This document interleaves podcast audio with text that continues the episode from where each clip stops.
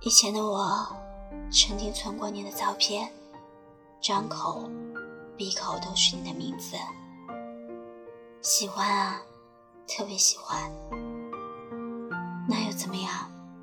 什么都不要的时候，也没有对得起过。你是我念念不忘，却爱而不得的心酸。仔细想想，我长得不好看。脾气也不好，身高不出众，体重也不瘦，皮肤也不白，怎么会有人无条件的站在我这边呢？比起灯暗，我更怕人散。别一口一个我在，我一直在，我们不会散。我需要你的时候你在吗？小孩不懂事，小孩的爱。很廉价，所以小孩天天哭，小孩的爱永远打水漂。我从没有被人真正的捧在心里爱过，每一次都是我在克服自己，不要发脾气，要懂事儿。可是只有我自己知道，我有多难过，多生气。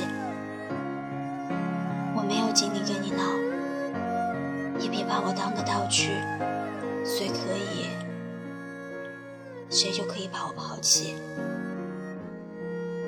好不起了，你敷衍的那么明显，我怎会看不出来？